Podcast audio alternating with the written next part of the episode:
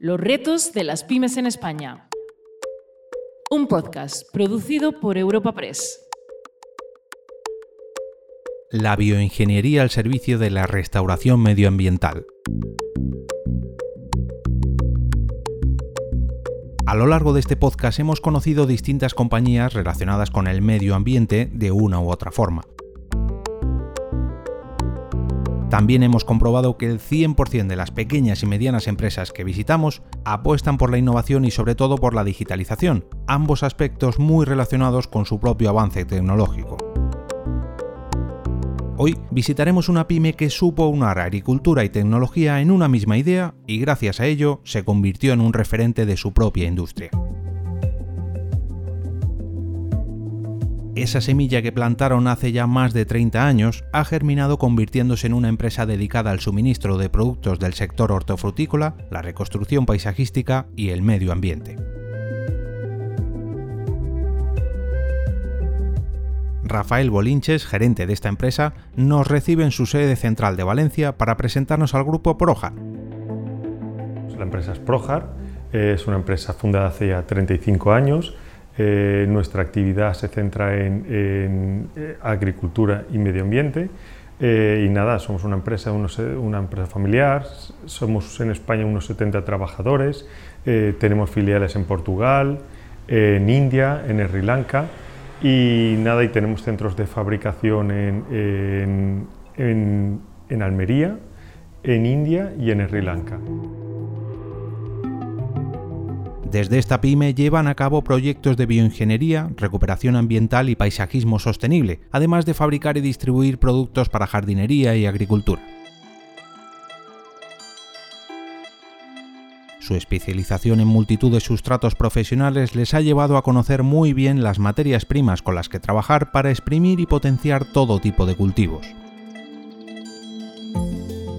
Nosotros lo que hacemos es, eh, como te decía, estamos en dos áreas, de, trabajamos básicamente en dos áreas, ¿no? en la agricultura y medio ambiente. En agricultura lo que hacemos es eh, suministrar soluciones, eh, para los soluciones de cultivo para los productores de, para que los productores puedan conseguir sus objetivos agronómicos y básicamente lo que hacemos es producimos sustratos, suministramos sistemas hidropónicos y tecnología para la agricultura para maximizar los rendimientos. Y a nivel de medio ambiente lo que hacemos es recuperar, eh, ayudar a recuperar el, paisaje, ya sea pues, debido al impacto humano o debido a factores medioambientales a través de procesos de restauración ambiental, controles de erosión, este tipo de, de. Pese a que la agricultura y el cuidado del medio ambiente no han sido los sectores más afectados por el impacto de la pandemia, sí que lo han sido sus labores logísticas. En una pyme que desarrolla su actividad exportando e importando un gran volumen de materia prima, este ha sido el gran bache con el que se ha encontrado en esta crisis. Pues ya en un escenario pre-COVID lo primero, el primer reto siempre es, mantener la confianza del cliente, ¿no? Es decir, al cliente tenemos que, lo, principal es siempre entender sus necesidades y, por supuesto, necesitamos eh, darles los mejores productos, las mejores soluciones, necesitamos mantener la competitividad eh, con nuestros clientes y luego obviamente eso desde el punto de vista del cliente y luego obviamente en nuestro caso, por ejemplo, eh, los principales retos siempre están en, la compra de la materia prima, todos los procesos de fabricación y pre-COVID y más post-COVID también temas logísticos, ¿no? es decir, nosotros estamos eh, manejando más o menos unos entre camiones y, y contenedores marítimos 3.000 contenedores al año y claro, para nosotros la logística el llegar a tiempo es fundamental. ¿no? Entonces es uno de los grandes retos también que, afrontamos, eh, como te decía ya, pre-COVID, pero también mucho más post-COVID. ¿no? Las operaciones del grupo Projar tienen como punto de partida a la provincia de Valencia. Desde allí consiguen que gran parte de los paisajes de sus clientes cambien aunque se encuentren a miles de kilómetros. Todo esto es fruto de su apuesta por la internacionalización,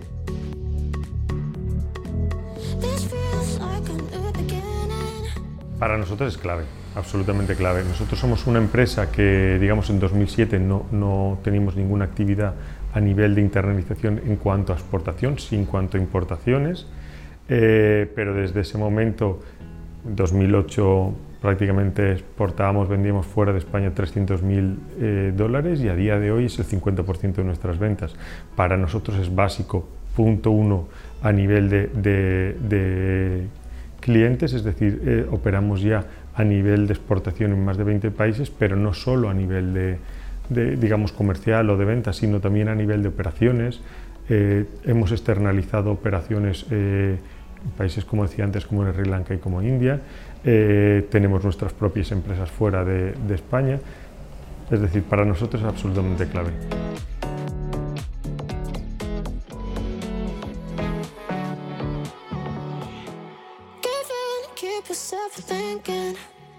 Esta expansión por multitud de países genera una cantidad muy importante de puestos de trabajo para llevar a cabo todos sus proyectos.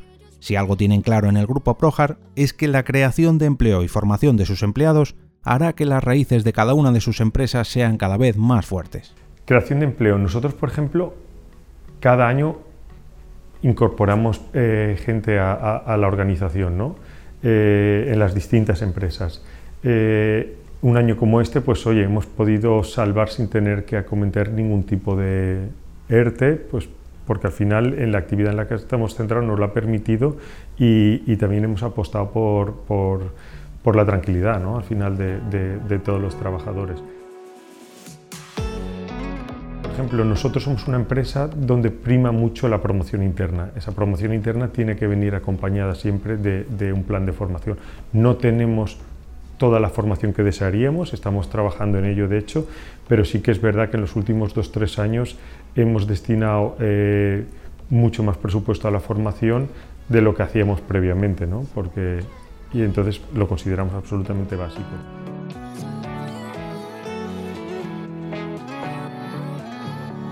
Y respecto a, responsabilidad social corporativa, pues a ver, nosotros ahí lo que hacemos es, estamos activamente eh, trabajando en agrupaciones sectoriales, principalmente trabajando en aspectos como la sostenibilidad de la agricultura y del medio ambiente, es decir, participamos en diferentes asociaciones a nivel tanto nacional como a nivel europeo, trabajando en diferentes iniciativas. Por ejemplo, ahora mismo estamos trabajando una que es a nivel europeo que llaman Farm to Fork, que es de la, granja a la mesa, eh, donde tratan aspectos de la sostenibilidad de la agricultura y de la alimentación.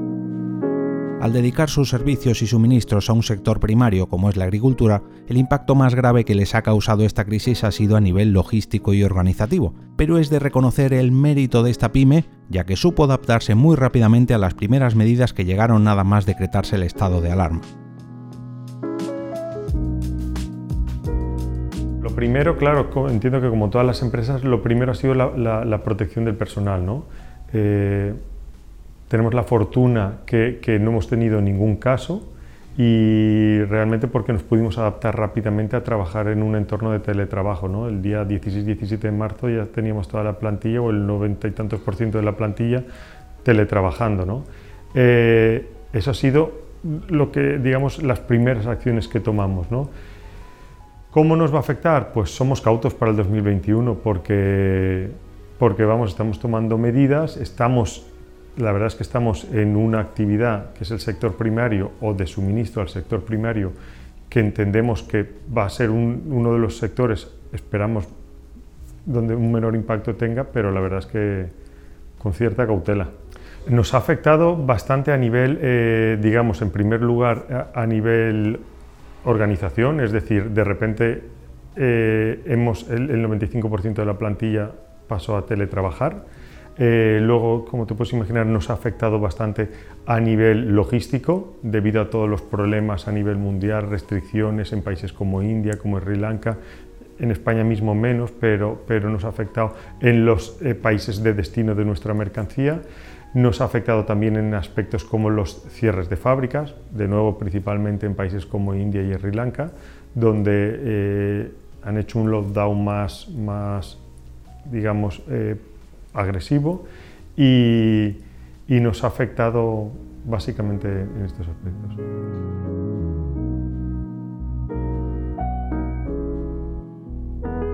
Puede parecer sorprendente que una empresa enfocada al mundo agrícola o a la producción de materias primas para el cultivo haya sabido apostar tanto por la digitalización o la tecnología. Sin embargo, Projar nos ha demostrado que esa sinergia no solo es posible, sino que es un ejemplo a seguir. Su desarrollo tecnológico para hacer de nuestro planeta un mundo más habitable les ha hecho llevar a cabo proyectos como Tecroc Verde, un sistema de revegetación con el que podemos recuperar y volver a llenar de vida cualquier paisaje que haya sido modificado por el hombre. Cada día el mundo es más consciente de la necesidad de crear espacios verdes, donde más vegetación es sinónimo de salud y bienestar. Esa es la razón por la que llevamos más de 30 años construyendo infraestructura verde trabajando cada día en desarrollar nuevas ideas y sistemas que reduzcan el impacto de nuestro crecimiento en la naturaleza e integren la actividad humana en el paisaje y el territorio. Ese esfuerzo se ha traducido en Tecroc Verde, un sistema de revegetado de superficies artificiales capaz de transformar positivamente nuestra huella paisajística, convirtiéndola en nuevos lugares y experiencias. Nuestro sustrato único se combina con capas tridimensionales Trinter para conseguir una estructura capaz de adaptarse a cualquier pendiente y climatología, resistiendo durante más de 20 años. Una nueva escala de jardinería vertical como solución a la revegetación de superficies completamente alteradas, que gracias a la bioingeniería más innovadora y avanzada, se convierten en oportunidad para la naturaleza. Projar. Infraestructura verde al servicio de la ecología. Fitodepuración de aguas residuales, hidroponía para distintos tipos de frutos, sistemas mejorantes de suelos o hidrogeles nutritivos. Estas son solo algunas de las innovaciones que han desarrollado en Projar. La innovación y la digitalización nosotros vemos que son palancas de crecimiento. Es absolutamente clave, es decir, si la innovación a día de hoy necesita estar innovando a nivel de, de producto, a nivel de servicio, absolutamente a nivel de procesos, porque si no, no eres, o sea, necesitas ganar en eficiencia ¿no? y la innovación es básica. Como hemos comprobado en esta entrega, una fuerte apuesta por el desarrollo tecnológico es síntoma de un crecimiento sostenible de tu pyme. Puede que nuestra pequeña o mediana empresa quiera estar en la vanguardia de su campo, pero no por ello debe dejar de lado la responsabilidad de cuidar tanto a sus empleados como a su propio entorno. ¿Qué te voy a decir? Si no hubiéramos apostado por la digitalización hace ya tres o cuatro años, apostamos fuertemente por la digitalización, que hubiera sido esta época de confinamiento sin, sin, tener, sin haber apostado por la digitalización. ¿no? Ahí hemos apostado muchísimo por sistemas de, digamos, de, de trabajo en equipo, de poder compartir documentos, de, de, tener, de trabajar en la nube y esto ha sido absolutamente clave para poder, para poder haber mantenido el ritmo de trabajo que hemos mantenido durante, durante este año. ¿no? Y estamos apostando fuertemente, estamos en un proceso de cambio de RP que suele ser algo bastante clave en las empresas y justamente pues este es el año que lo estamos llevando a cabo.